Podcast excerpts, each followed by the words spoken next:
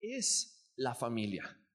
¿Qué es la familia de Dios? ¿Qué significa pertenecer a la familia de Dios? Creo que es una de las cosas que, más confort, que más nos gusta eh, experimentar y saber acerca de Dios. El hecho de, de saber de que en Dios tenemos un Padre celestial, un Padre que nunca falla, un Padre que nos ama, nos amó tanto que entregó a su único Hijo para que podamos creer en Él y ser salvos. Un Padre que, que no es convenenciero, un Padre que, que, no, que no tiene favoritos, que no tiene consentidos. Un Padre que ama a todos sus hijos por igual. A todos nos encanta sentir y saber eso. Creo que es una de las cosas que más disfrutamos de saber que somos hijos de Dios, porque Juan 1.12 dice que más a todos los que le recibieron, Dios les ha dado potestad de ser hechos hijos de Dios. Y es una de las cosas que más nos, nos encanta escuchar. Nos encanta escuchar que somos hijos de Dios y tenemos un papá que nunca falla. Pero la familia no solamente viene con un papá, la familia también viene con hermanos y hermanas. Y a veces nos gustaría ser hijos únicos en la familia de Dios. Aquí no, ¿Quién en ningún momento ha pensado, a mí me gustaría ser hijo único en la familia de Dios? Porque hay algunos hermanitos y hermanitas con los cuales es muy complicado convivir. Sin embargo, Dios nos ha puesto en una familia con un propósito. Y vamos a estar platicando en esta mañana acerca de ese propósito de Dios por el cual Él crea una familia por el cual Él en Cristo Jesús, su Hijo, nos hace a nosotros hijos también de esta familia de Dios. Así que vamos a orar. Quiero invitarte a que cierres tus ojos una vez más y vamos a pedirle a Dios que hable a nuestros corazones en este momento. Padre, venimos delante de ti necesitados de ti. Necesitamos escuchar tu voz, necesitamos, Señor, ser transformados por tu palabra. Por eso te pido, Señor, Padre, que nos hables como a tus hijos y que como hijos obedientes podamos escuchar tu voz y podamos ponerla en práctica, podamos ponerla por obra. Padre, queremos confiar en ti y queremos confiar que tus planes y tus propósitos son mejores que cualquiera de nuestros pensamientos, que cualquiera de nuestros deseos. Te amamos. Y te pedimos, Señor, que a través de tu Espíritu Santo, Dios, tú te muevas en esta mañana y hagas lo que solamente tú puedes hacer. En el nombre de Cristo oramos. Amén. Amén. Ahora que soy adulto y, tengo mis años, eh, puedo mirar hacia atrás y recordar esos años cuando era niño y cuando me peleaba con mis hermanos Ahora que somos adultos nos llevamos mucho mejor con mi hermano, mi hermano Dani, que ha venido a predicar acá y en algún momento ha dado una capacitación de evangelismo. Pero cuando éramos niños, nos llevamos cuatro años con Dani. Y Lidia, que es la hermana que, está en medio de, Dani y mío, eh, eh, nos llevábamos dos años. Entonces era dos años con Lidia y dos años con Dani. Y nuestra relación era, era amorosa en pocos momentos, pero en la mayoría de los momentos era muy conflictiva. Para que se den una idea, nuestro juego favorito era Street Fighter entre nosotros. Eh, y nos gustaba, nos gustaba jugar a las patadas y a los golpes y a los karatecas y, a todo ese tipo de cosas. Y era difícil convivir entre nosotros. Mis papás hicieron todo lo posible por guiarnos en el temor de Dios y en el amor de los unos a los otros. Sin embargo, teníamos un corazón rebelde y perverso contaminado por el pecado y hicimos lo que nosotros quisimos muchas veces. Y, mi hermana era, era mi cómplice muchas veces, pero al mismo tiempo mi hermana era la que siempre me echaba de cabeza. Mi hermana era la que siempre, cuando yo había hecho algo en la escuela, cuando había hecho algo en la casa, cuando le había pegado a Dani, lo que sea, mi hermana iba y, y me acusaba con mis papás. Y teníamos muchos roces por eso, ¿no? Porque yo le decía, hey, pero no que tú y yo, y después me echas de cabeza, ¿qué onda? Y Dani, como era el tercero y era el más chico, era el consentido. Eso digo yo. Pero cada vez que nos tocaba que nos dieran con la varita, con la varita mágica, que transformaba las actitudes con un toquecito, eh, Cada vez que nos tocaba pasar por ese momento, yo sentía que, que a Dani cuando entraba y a Lidia cuando entraban al baño y mi papá les daba sus barazos, yo sentía que, que a ellos les daba más suave que a mí, ¿no? Porque yo no los escuchaba llorar y gritar como yo lloraba y gritaba, ¿no? Y yo le decía a mi papá, pero es que a ellos les pegas más, no, entonces te va a tocar más fuerte y pa, me daba. Y entonces ya cuando entraba Dani, y Dani era como que le decía, papá, antes de entrar, ya aprendí, ya vi que le pegaste a Pablo y a Lidia y te prometo que no lo voy a hacer. No voy a hacer aquello que ellos hicieron. Entonces ya Dani era como que aprendía de la experiencia y de los barazos ajenos. Este, pero, pero siempre tuvimos conflictos. Y hay una realidad. Puedes elegir a tus amigos, puedes elegir a tu novia, puedes elegir a tu esposo con quien te vas a casar y pasar el resto de tu vida. Puedes elegir tu trabajo y, en cierta manera puedes elegir con quién trabajar. Pero no puedes elegir a tus hermanos. No puedes elegir a tu familia. Dios te puso en una familia con un propósito, te puso con un papá, con una mamá, o tal vez vienes de algún hogar donde, donde has carecido de un papá o de una mamá, o tal vez eres hijo único, tal vez tienes muchos hermanos, no lo sé. Pero si nosotros podemos mirar hacia atrás, aquellos años en los cuales crecimos, seguramente podemos decir y dar testimonio de que aprendimos muchas cosas. Cosas buenas, cosas malas. Y conforme íbamos creciendo, teníamos que lidiar con esa relación en familia. Pero en medio de lidiar con esa relación en familia, hoy somos lo que somos, hoy somos las personas que somos, también como el resultado de esas relaciones. Y sabes, Dios no se equivoca. Dios no se equivoca. Porque a pesar de que muchas veces en nuestra vida podemos tener situaciones en las cuales miramos a nuestro pasado y son situaciones dolorosas, Dios hoy te puede ayudar a ver esas situaciones también para darle gloria a Dios sabiendo que Él puede cumplir su propósito en tu vida y tú has aprendido, madurado, crecido, aún en medio de todas esas situaciones. Porque en Cristo Jesús, Cristo toma todas las situaciones, todas, y las usa para nuestro bien. Las usa para ayudarnos a crecer. Y es la misma relación que tenemos con nuestros hermanos en Cristo. Sabes, hay hermanos en Cristo con los cuales es más difícil tratar que con otros. Algunos somos convenencieros, algunos somos chismosos, algunos somos eh, testarudos, algunos tal vez nos gusta hablar más que a otros. Y, y es difícil, es difícil tener una relación de hermanos. Sin embargo, Dios nos ha puesto en una familia con un propósito. Y la realidad es que tú puedes tomar el propósito de Dios para tu vida y poder aprovechar lo que Dios está haciendo en ti y en mí, al traernos a esta familia para darle gloria, o puedes aislarte como un ermitaño y dejar que todas las cosas sucedan de otra manera. Por eso me gustaría en esta mañana que podamos ver tres razones de por qué Dios nos ha hecho familia y hermanos en Cristo. Porque si hay un propósito divino, celestial, angelical, creo que nos encantaría conocerlo, ¿no? Como para poder decir, aunque sea por para poder cumplir el propósito de Dios, voy a agarrar y me la voy a llevar bien con mis hermanos. Tres razones por las cuales Dios nos ha hecho familia y hermanos en Cristo. En primer lugar, Dios nos ha hecho familia para que podamos crecer juntos.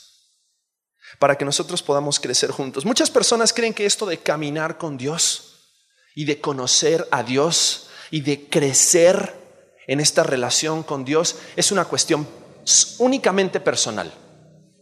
Y aunque sí, a través de tu lectura devocional, a través de tu tiempo en oración, a través de algún ayuno, a través de, tu relación personal con Dios, tú vas creciendo en el conocimiento de Dios, pero es en la práctica de todo ese conocimiento que tú vas a crecer en la madurez del conocimiento de Dios. Porque, ¿qué pasa si de repente tú y yo decimos, oh, sí, yo quiero conocer a Dios y nos internamos en un, monasterio en el cual nosotros somos los únicos monjes? Y estás ahí metido leyendo la Biblia, leyendo la Biblia y sales y dices, soy un experto en el amor y la paciencia. ¿Cómo? ¿Cómo eres un experto en el amor y la paciencia si nunca has tratado con algún otro individuo? Sí, claro, tienes a lo mejor la cabeza llena de conocimiento, pero el conocimiento no hace la madurez. La práctica hace la madurez. La práctica del principio bíblico hace la madurez cristiana. Y para que nosotros podamos crecer y ser maduros, necesitamos estar en relación con otras personas. ¿Para qué es esa relación? El primer propósito entonces que vemos de esta relación como hermanos y como familia es para crecer juntos. Para crecer juntos. Mira lo que dice Romanos capítulo 15, versículo 14. Porque en la Biblia, en el Nuevo Testamento, hay más de 59 meses, 59 no, meses, no, veces hay más de 59 veces que se menciona la frase los unos a los otros, que habla acerca de las relaciones interpersonales que nosotros debemos y tenemos todos los días. Pero mira lo que dice Romanos capítulo 15, versículo 14. Dice, pero estoy seguro de vosotros, hermanos míos, de que vosotros mismos estáis llenos de bondad, llenos de todo conocimiento, de tal manera que podéis que amonestaros los unos a los otros. Esta palabra amonestar es la palabra instruir, instruir. Es la misma palabra, se traduce igual, amonestar e instruir. Y, tal vez nos recuerda cuando la palabra amonestar, seguramente nos recuerda cuando estamos viendo un partido de fútbol, alguien hace una falta o un juego indebido y entonces el árbitro saca una tarjeta amarilla y eso qué es? Una amonestación. Y la amonestación no es lo mismo que la expulsión. La amonestación es una advertencia, es una llamada de atención. ¿Para qué? Para que el jugador que cometió la falta se dé cuenta que aquello que hizo no es correcto. Entonces es una instrucción. El árbitro le está instruyendo al jugador de que no debe volver a hacer eso. Si lo vuelve a hacer, ¿qué sucede? Sale la tarjeta roja y sale expulsado. Y aquí la palabra de Dios nos está diciendo, hey, el apóstol Pablo le está diciendo a los romanos, dice, estoy seguro de vosotros, hermanos míos, de que vosotros mismos estáis llenos de qué? De bondad y llenos de todo conocimiento. Ya conocen ustedes. Y porque ustedes conocen, dice, de tal manera, entonces, como resultado, podéis instruir los unos a los otros. ¿Y a qué se está refiriendo esto? Que todo el conocimiento que nosotros tenemos no solamente sirve para aplicarlo a nuestras vidas, sino que también sirve para instruir a otros que tal vez no conocen. A veces esperamos y tenemos un mal concepto de que porque estamos todos en la iglesia, todos tenemos el mismo nivel de conocimiento y práctica, por lo tanto todos tenemos que ser maduros espiritualmente. Eso está mal concebido. Eso está mal concebido. ¿Por qué? Porque acá la palabra dice, hey, si tú ya tienes el conocimiento, tu responsabilidad es, porque tienes bondad, o sea, porque tienes la práctica, ahora instruye a otros. ¿Para qué? Para que juntos podamos crecer en el conocimiento de Dios. Es la razón por la cual estamos en una familia. Es la razón por la cual estamos juntos. Estamos en esta familia para ayudarnos a crecer los unos a los otros, no para hacernos tropezar sino para enseñarnos a caminar. Ahora, yo les dije que ahora todas mis ilustraciones van a tener algo que ver con el bebé. Me encantaría que Gabriel ya pueda caminar y salir a trabajar y traer sustento a la casa y un montón de otras cosas, ¿no? Jugar al fútbol, sacarnos de la pobreza, ¿no? Un montón de otras cosas. Pero hay ciertas cosas que hay que instruir, que hay que enseñarle. ¿no? Hay ciertas cosas que hay que, en esta edad y en esta etapa, sí, hola Gabriel, en esta etapa, en esta etapa hay muchas cosas que, que el niño no sabe y hay que enseñarlo, hay que instruirlo.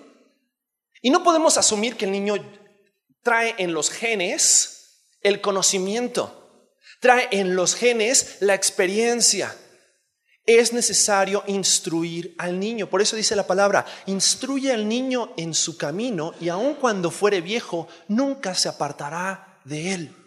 La instrucción nos ayuda a prevenir que las personas se aparten del camino de Dios y por lo tanto puedan crecer espiritualmente. Esa es nuestra relación dentro de la familia de Dios. Dentro de la familia de Dios estamos juntos para crecer. Tú y yo tenemos una responsabilidad con nuestros hermanos. Recuerdo que mi papá cuando era chico siempre me dijo, Pablo, tú eres un ejemplo para tus hermanos. Todo lo que tú haces, ellos lo ven. Todo lo que tú haces, ellos lo van a repetir. Todo lo que tú haces, sea bueno o sea malo, ellos están aprendiendo. Eso es una gran responsabilidad, gran responsabilidad. Me acuerdo cuando hace unos años atrás uno de los misioneros ahí en Palabra de Vida tuvo dos familias de misioneros tuvieron un hijo, eran dos varones. Uno, uno, uno de ellos fue, se llamaba Moisés, el otro de ellos se llamaba Santiago.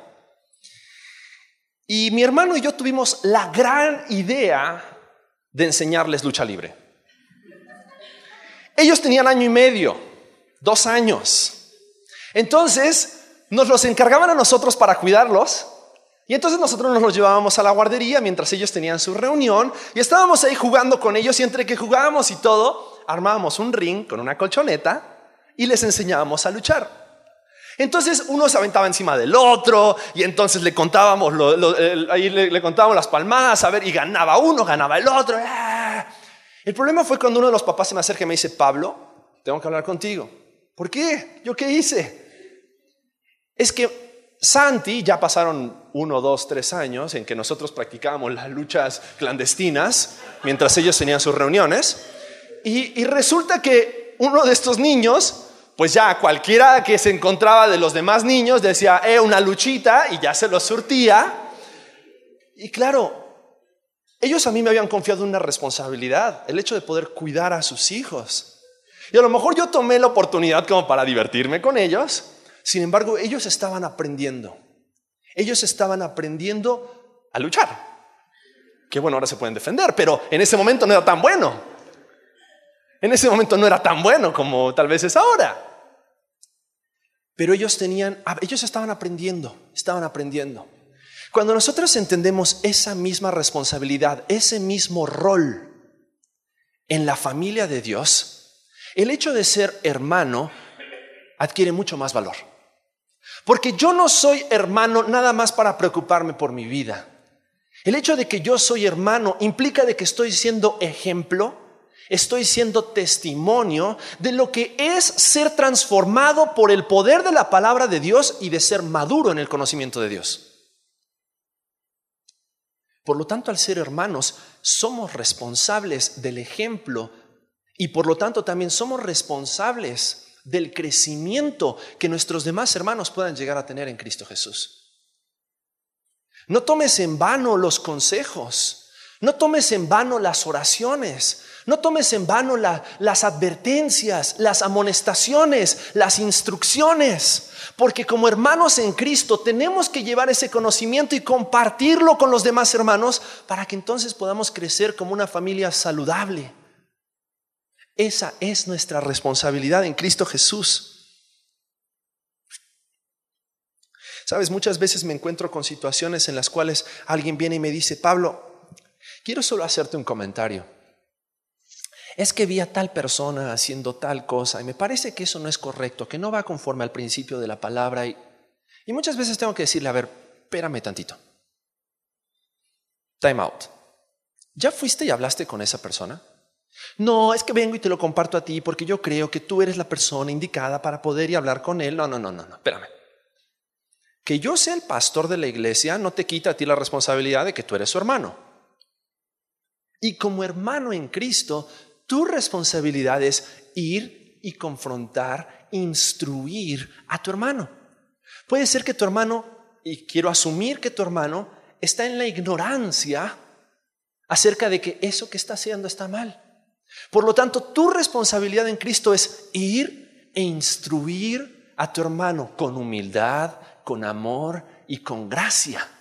¿Pero por qué? Porque no es responsabilidad del pastor el crecimiento espiritual, es responsabilidad de todos y cada uno de los hermanos en Cristo que somos. Sí, claro, yo como pastor tengo la responsabilidad de enseñar tal vez detrás de un púlpito, Pero tú y yo como hermanos tenemos la responsabilidad de enseñar y de instruir a nuestros hermanos las 24 horas del día, los 7 días de la semana, los 365 días del año. Es nuestra responsabilidad. ¿Por qué? Porque estamos juntos en esta familia para crecer juntos en el conocimiento de Dios y en la madurez en Cristo Jesús. Mira lo que dice Hebreos capítulo 10, versículo 25. Hebreos 10:25 tiene una exhortación que tal vez en algún momento hemos escuchado y dice, no dejemos de congregarnos como lo hacen algunos, sino animémonos unos a otros. Y aquí de nuevo la palabra animémonos tiene que ver con exhortémonos los unos a los otros. Sobre todo ahora que el día de su regreso se acerca. Sabes, el Padre Celestial está preparando la eternidad para ti y para mí. El Hijo fue a preparar morada para ti y para mí. Pero se acerca el día. Se acerca el día en el cual nos vamos a encontrar en su presencia. Nos vamos a encontrar con el Padre, con el Hijo. Porque hemos recibido el Espíritu Santo, vamos a tener que rendir cuentas acerca de qué tanto nos hemos animado los unos a los otros a caminar en el amor de Dios a caminar en la obediencia a Dios, a aplicar el conocimiento que hemos recibido de Dios. Por lo tanto, el crecimiento que nosotros tenemos en Cristo Jesús, somos responsables los unos de los otros de ayudarnos, de incentivarnos, de exhortarnos a crecer, a crecer. Y tal vez tú sabes cosas que yo no sé. Y por eso te necesito como hermano en Cristo para que como hermano me instruyas y me ayudes a caminar en el conocimiento de Dios. Y tal vez hay cosas que tú no sabes y necesitas a tu hermano que está a tu derecha, a tu izquierda. No importa que sea tu hijo, no importa que sea tu mejor amigo, no importa que sea la persona con la cual no puedes hablar en la iglesia. Es tu responsabilidad crecer y ayudar a crecer a las personas a las cuales puedes llamar hermano y hermana. No usamos mucho esa palabra porque queremos que se memoricen los nombres los unos de los otros, aunque no es un mandamiento bíblico, pero creemos que es más práctico que llamarnos hermano fulano o hermana fulana. Pero somos hermanos. Somos hijos del mismo Padre. La sangre de Cristo nos une. Por lo tanto, en el momento en que yo dejo de poner mis ojos en ayudar a crecer a la otra persona, porque la otra persona también me puede ayudar a crecer a mí, en el momento en que yo dejo de hacerlo, me convierto en una persona egoísta. Me convierto en una persona que abandona a sus hermanos. No, lo importante es que yo crezca delante de Dios. Lo importante es que yo madure delante de Dios, porque yo le voy a rendir cuentas a Dios de mi vida, no le daré a Él, perdóname, pero no es así. No es así. Porque toda oportunidad de la cual tú hayas tenido de instruir a tu hermano, de exhortar a tu hermano, de animar a tu hermano, también vas a rendir cuentas. Por lo tanto, es nuestra responsabilidad crecer juntos en Cristo como familia. Primer propósito, crecer juntos. Segundo propósito, si estás tomando nota, para amarnos los unos a los otros y así dar a conocer a Cristo. Segundo propósito, amarnos los unos a los otros, no solamente para crecer juntos, sino para también mostrarnos el amor de Dios los unos a los otros. Y así dar a conocer a Cristo. Y, permítanme explicarles por qué. 14 veces se repite en el Nuevo Testamento esta frase, amaos los unos a los otros. Y se repite tantas veces porque es muy importante. Muy importante. ¿Por qué? Mira lo que dice Juan capítulo 13, versículo 35. Jesús está diciendo, en esto conocerán todos que sois mis discípulos, si tuvieres amor los unos por los otros. Es a través de mostrarnos amor entre hermanos que podemos hablarle a otros acerca del amor del Padre. Y lo que está diciendo la palabra es, ¿sabes aquello que los va a distinguir más que todas las cosas? No es cómo hablen, No es cómo se vistan, no es cómo se peinen, no es si, si se ven como cristianos o no se ven como cristianos, es si se aman los unos a los otros. Dice, entonces la gente va a saber que ustedes son mis discípulos. Un discípulo es una persona que ha caminado detrás de otro para aprender aquello que es importante, aquello que realmente vale, tiene valor por la eternidad. Y Jesús dice, si algo han aprendido de mí, si algo se van a acordar de todas las cosas que les he enseñado, lo más importante es esto, ámense los unos a los otros. Porque si se aman, entonces el mundo va a conocer el amor del Padre. Qué verdad. Qué verdad. Por eso dice Primera de Juan capítulo 3 versículos 11 al 16. Este es el mensaje que habéis oído desde el principio, que nos amemos los unos a los otros. No como Caín, que era del maligno y mató a su hermano. ¿Y por qué causa le mató? Porque sus obras eran malas y las de su hermano justas. Hermanos, hermanos míos, no os extrañéis si el mundo os aborrece, porque nosotros sabemos que hemos pasado de muerte a vida, en que amamos a quienes. ¿Quieres ver una evidencia de que alguien tiene a Cristo? Observa cómo ama a sus hermanos. No a sus hermanos de sangre, a sus hermanos en la fe, a sus hermanos en Cristo. Dice, ahí está la evidencia. En esto conocemos que hemos pasado de muerte a vida, en que amamos a los hermanos. Segunda parte del versículo 14. El que no ama a su hermano permanece en qué? Muerte, o sea, separación de Dios no ha conocido el amor de Dios aquel que no puede amar, aquel que no puede perdonar. No ha conocido el amor de Dios, porque el que conoce el amor de Dios ama a sus hermanos. Versículo 15. Todo aquel que aborrece a su hermano es homicida. Y sabéis que ningún homicida tiene vida eterna permanente en él. En esto hemos conocido el amor en que Él puso su vida por nosotros. También nosotros debemos poner nuestras vidas por quienes.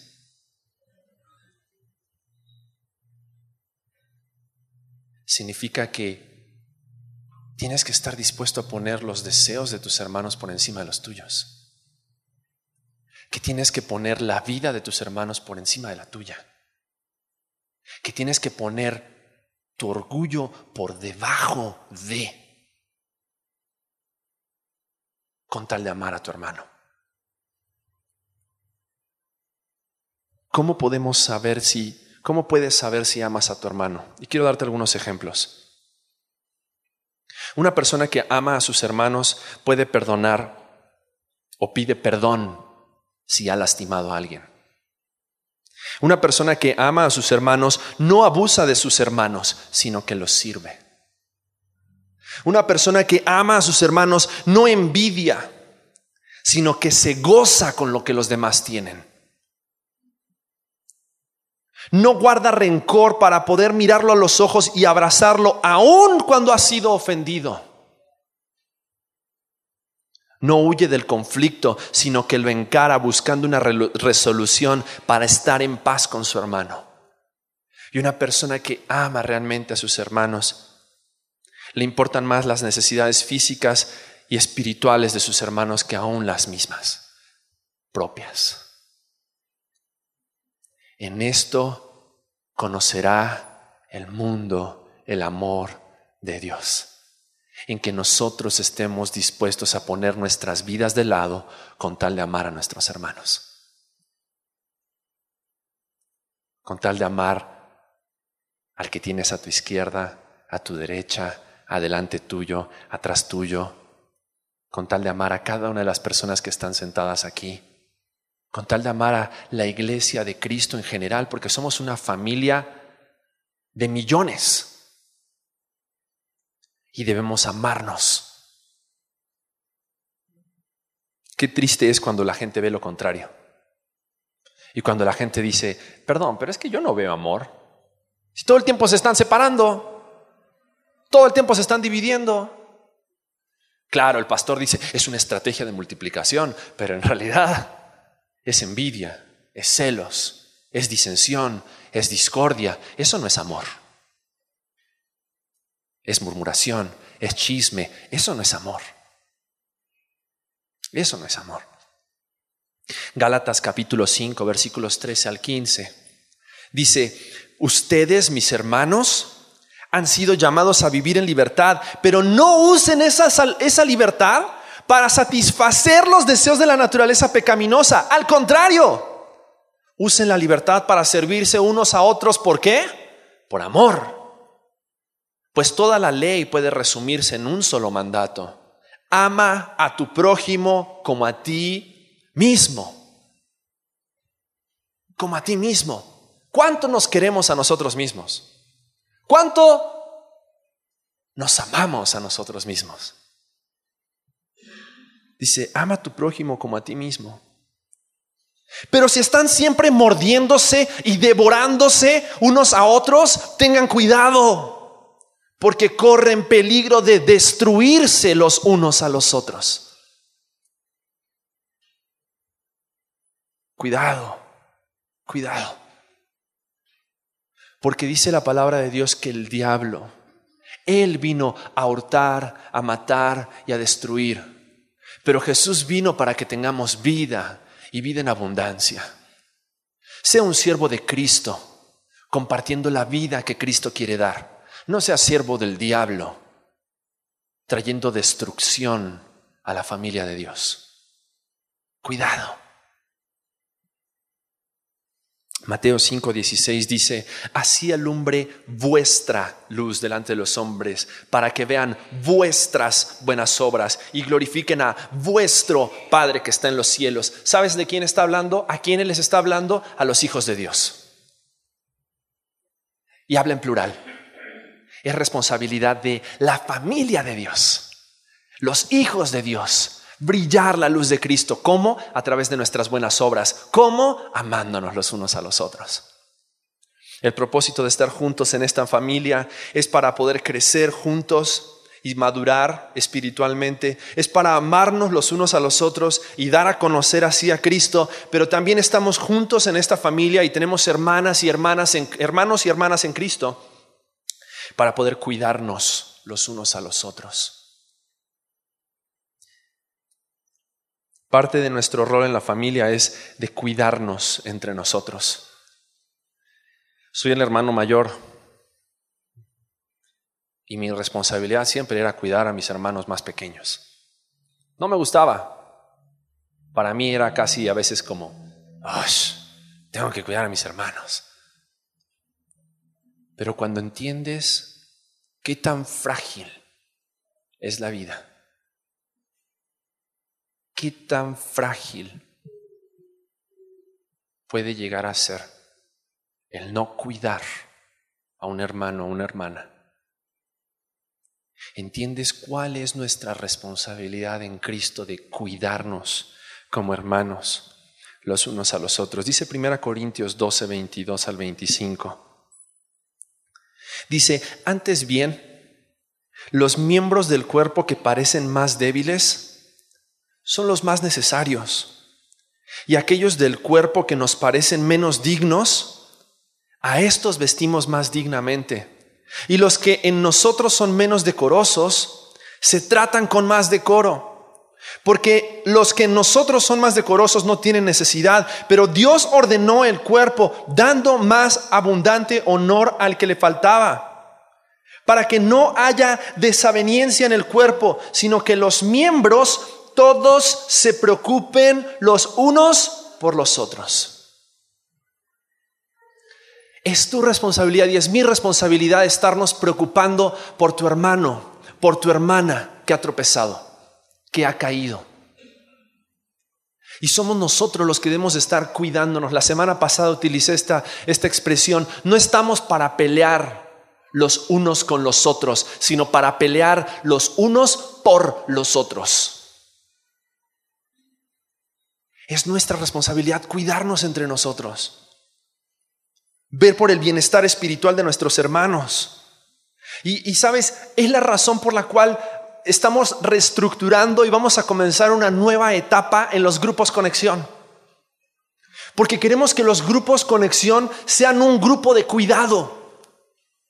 Sean un grupo donde tú puedas ir con hombres con hombres, mujeres con mujeres y puedas sentarte a un rato a compartir la palabra, pero también donde puedas decir, estoy débil en esta área y necesito ayuda. Estoy débil con mis ojos, estoy débil en los lugares a los que estoy yendo, estoy débil en las conversaciones que estoy teniendo, necesito ayuda. Y como hermanos en Cristo podamos cuidarnos los unos a los otros, podamos preocuparnos los unos por los otros, podamos orar los unos por los otros. Santiago 5, versículo 16 dice, confesaos vuestras ofensas los unos a los otros y orad unos por otros para que seáis sanados, porque la oración eficaz del justo puede mucho, mucho. No necesitas seguir cargando con tus pecados, Cristo ya los cargó en la cruz. Pero sí necesitas una confesión constante delante de Dios para poder fortalecerte en esa comunión con Dios y tener victoria sobre el pecado. Pero también necesitas confesar con tus hermanos para que tus hermanos puedan ayudarte a caminar en el temor de Dios. Y sabes, en los grupos conexión queremos lograr eso, queremos que poder formar grupos de hombres y de mujeres y de jóvenes donde podamos ser transparentes y decir, me cuesta, me cuesta, no puedo dejar de hacer estas cosas y juntos orar por ti. Porque para eso estamos en esta familia, para instruirte, para amarte, pero también para cuidarte. Para cuidarte. Hay un chiste, cuenta de tres pastores que se juntaron a confesarse las ofensas los unos a los otros. Uno de los pastores comienza y confiesa y dice, quiero confesarles que yo lucho con mis ojos. Cada vez que pasa alguna mujer, no puedo dejar de verla. Oh, vamos a orar por ti. Pasa el segundo pastor y dice, bueno, yo quiero confesarles que, que yo lucho con el dinero. Me encanta apostar. Me la paso en el bingo, en el casino y, no, no puedo dejar de apostar. Y los otros dos dijeron, bueno, vamos a orar por ti. Y llega el tercer pastor y dice, quiero confesarles que, que yo lucho con el chisme y me muero de ganas por ir y contarle a todos de lo que ustedes están pecando.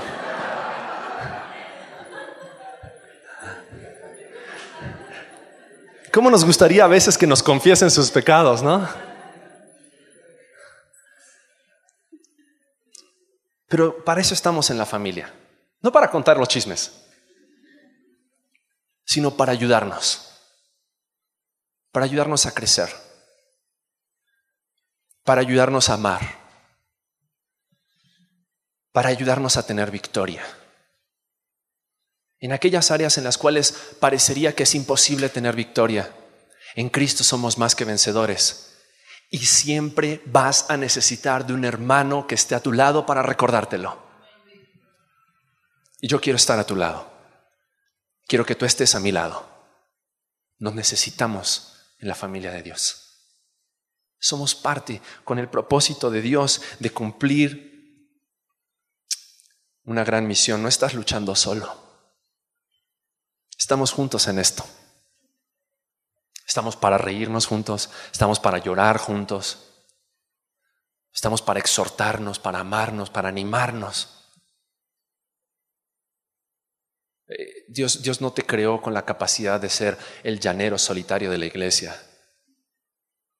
Te puso con hermanos y hermanas para que juntos salgamos adelante en el nombre de Jesucristo.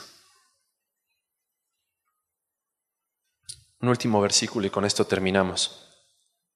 Dice Santiago capítulo 5 versículos 19 y 20.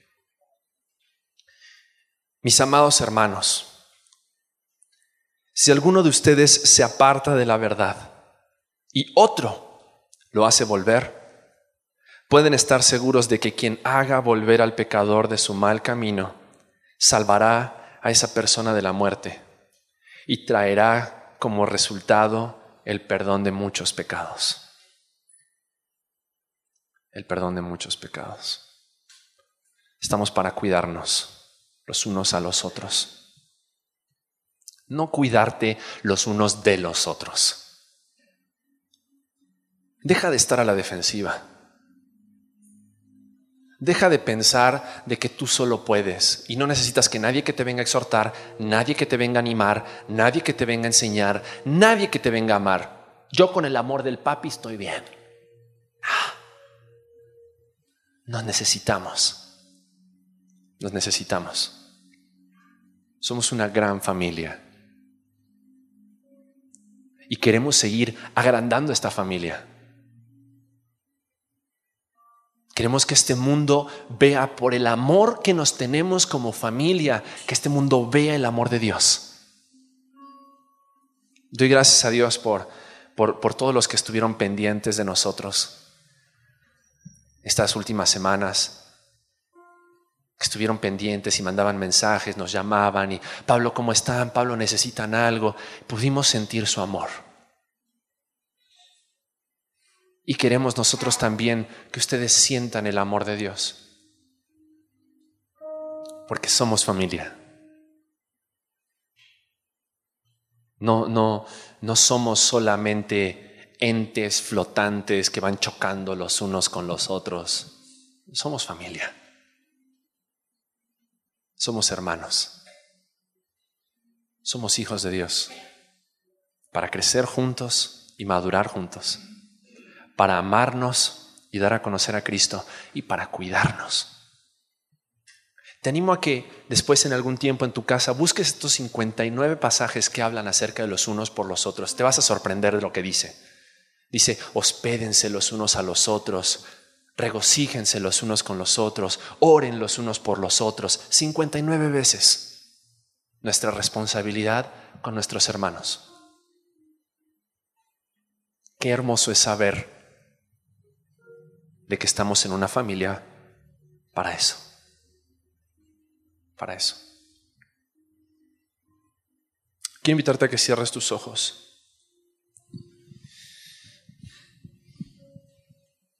Y a lo largo de esta serie queremos constantemente hacer esta misma invitación. Queremos que seas queremos que seas parte de la familia. Queremos que seas parte de la familia de conexión vertical como iglesia aquí en esta ciudad. Queremos que dejes de ser un visitante. Queremos que seas familia. Queremos que lleves con nosotros esta hermosa responsabilidad de ayudarnos a crecer los unos a los otros, de amarnos los unos a los otros, consolarnos los unos a los otros cuidarnos los unos a los otros.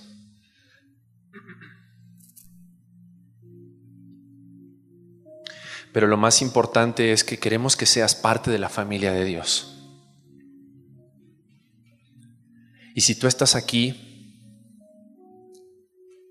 por primera vez o por segunda vez, y no sabes cómo ser parte de la familia de Dios, déjame decirte que Cristo Jesús entregó su sangre en la cruz para que tú hoy puedas pertenecer y empezar a ser parte de esta hermosa familia.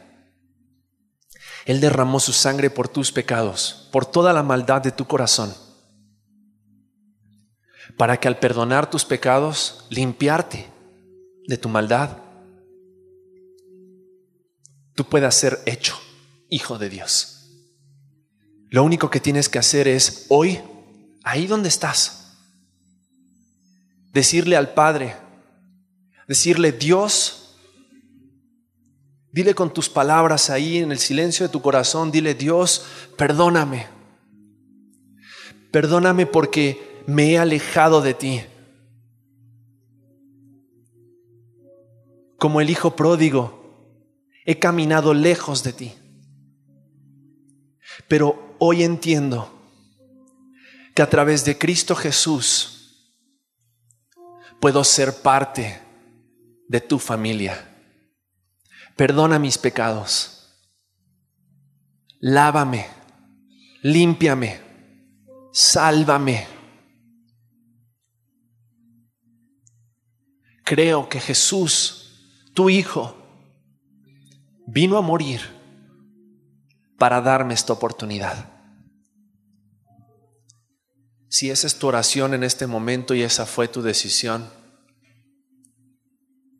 déjame decirte algo, no hay más que tengas que hacer.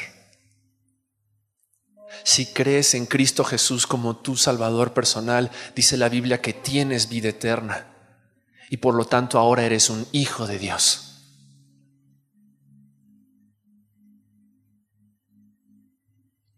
Eres parte de esta familia.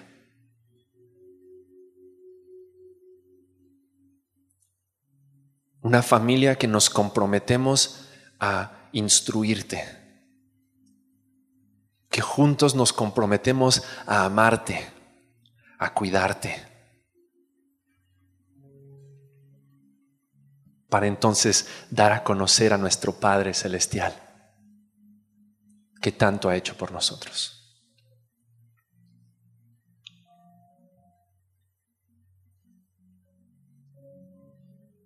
Padre, te damos gracias, Señor, por la instrucción de tu palabra, para que seamos la familia que tú quieres, la iglesia que tú quieres. Y de esa manera dar a conocer, Señor, en esta ciudad a Jesucristo y la transformación que ha hecho en nuestras vidas. Porque sabemos que nada de lo que hablamos recién es posible en nuestras fuerzas,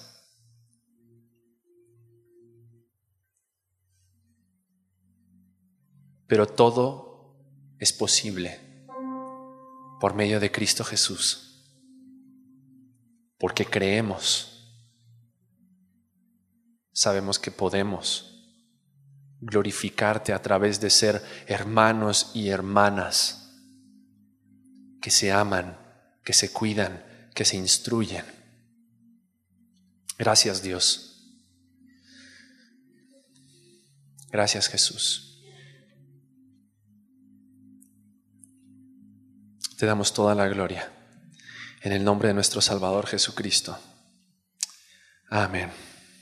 Amén. Antes de pasar a un tiempo especial, quiero darles un anuncio.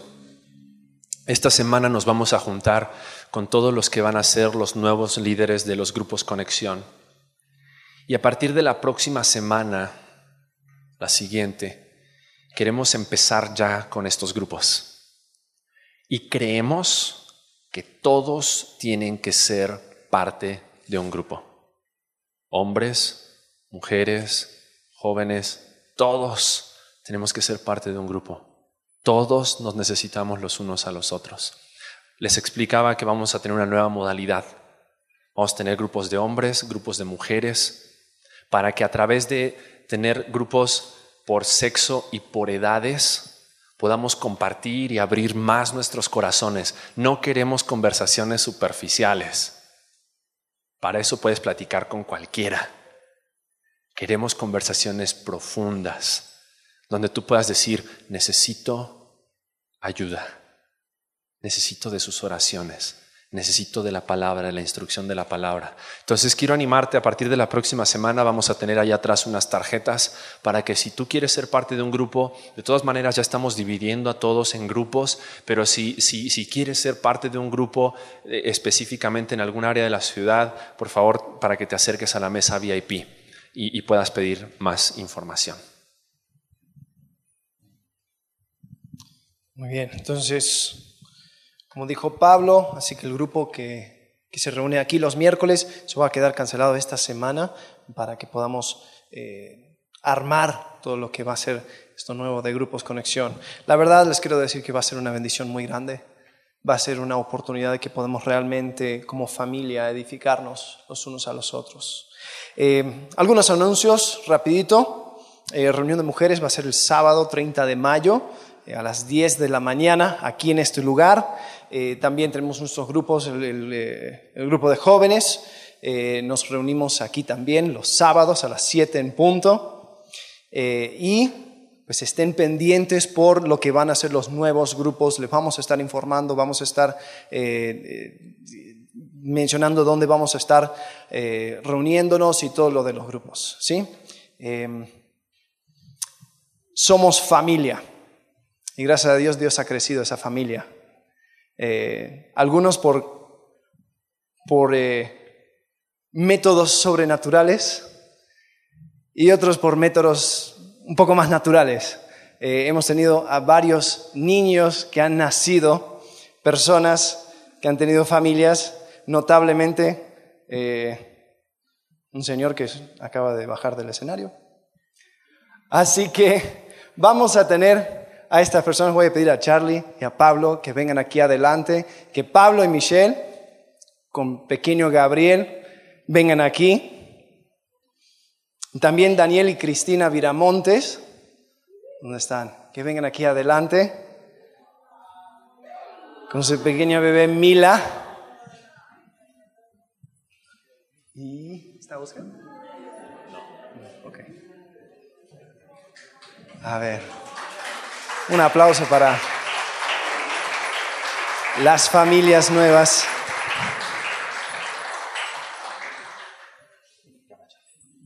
A ver, Charlie, si podrías venir aquí adelante. No veo nada. Ahí estás. Ok. Daniel, Cristina.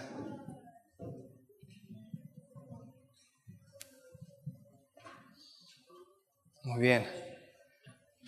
Entonces, como hacemos, no es eh, algo mágico, no es un ritual, pero sí nos gusta como iglesia poner en manos de Dios a estos bebés, estos niños que, que junto con la familia, que la familia extendida, la familia de Cristo, podamos mirar y velar por el crecimiento tanto físico como espiritual de estos bebés. ¿Sí? Entonces vamos a hacer algo. Eh, Oscar y Amanda. A ver, ¿está, ¿estará Oscar y Amanda? No, ok, está bien. Eso lo dejamos para otro momento. Entonces, eh, Vamos a hacer esto, Pablo, si podrías orar por Mila. ¿Sí? Después yo voy a orar. Vamos a orar, vamos a poner en manos de Dios la vida de, Mila. Eh, si quieren extender sus manos hacia adelante, no es nada espiritual, simplemente en forma de apoyo para, para Mila. ¿Quieren extender su mano hacia adelante? Vamos a orar por Mila. Dios, gracias te damos porque de ti proviene la vida, Señor. De ti viene la sabiduría, Padre. Y en esta mañana podemos, queremos entregarte, Padre, la nueva vida de Mila. Señor, de que tú la bendigas en su crecimiento, que tú la instruyas, Padre, siempre en tu camino. Y Señor, que sobre todo tú la protejas, esta vida, Padre, eh, en su nuevo andar como familia, a sus padres, que les dé sabiduría también para enseñarle la palabra. Padre, queremos que y creemos que tú tienes el poder, Señor, de hacer milagros. Y gracias por este nuevo milagro que, que, le has dado a esta familia, Señor. Así que en el nombre de Jesús ponemos a esta bebé en tus manos. Amén. Padre, con ese mismo sentir queremos agradecerte por Michelle y por Pablo. Eh, Señor, gracias porque le has bendecido con un hijo. Padre, es un privilegio tan grande. Señor, saber que este niño Gabriel eh, va a crecer en una familia que te teme a ti, que te ama. Señor, te pido que tú le cuidas. Padre, sabemos que tú eres grande y queremos entregar tanto a Gabriel como a Mila en tus manos, Señor. Te pido que en su momento ellos puedan reconocerte como su único Salvador. Señor, como su Señor. Te pido por Gabriel, Señor, que él pueda crecer fuerte, Señor, y siempre pueda dar más anécdotas a Pablo. Y Dios, estamos sorprendidos y, maravillados por todo lo que has hecho y todo lo que vas a seguir haciendo. Padre, y entregamos estos niños en tus manos, Padre, para que tú hagas lo que quieras. Señor, te bendecimos y te alabamos en el nombre de Cristo Jesús. Amén. Amén. Un aplauso, por favor.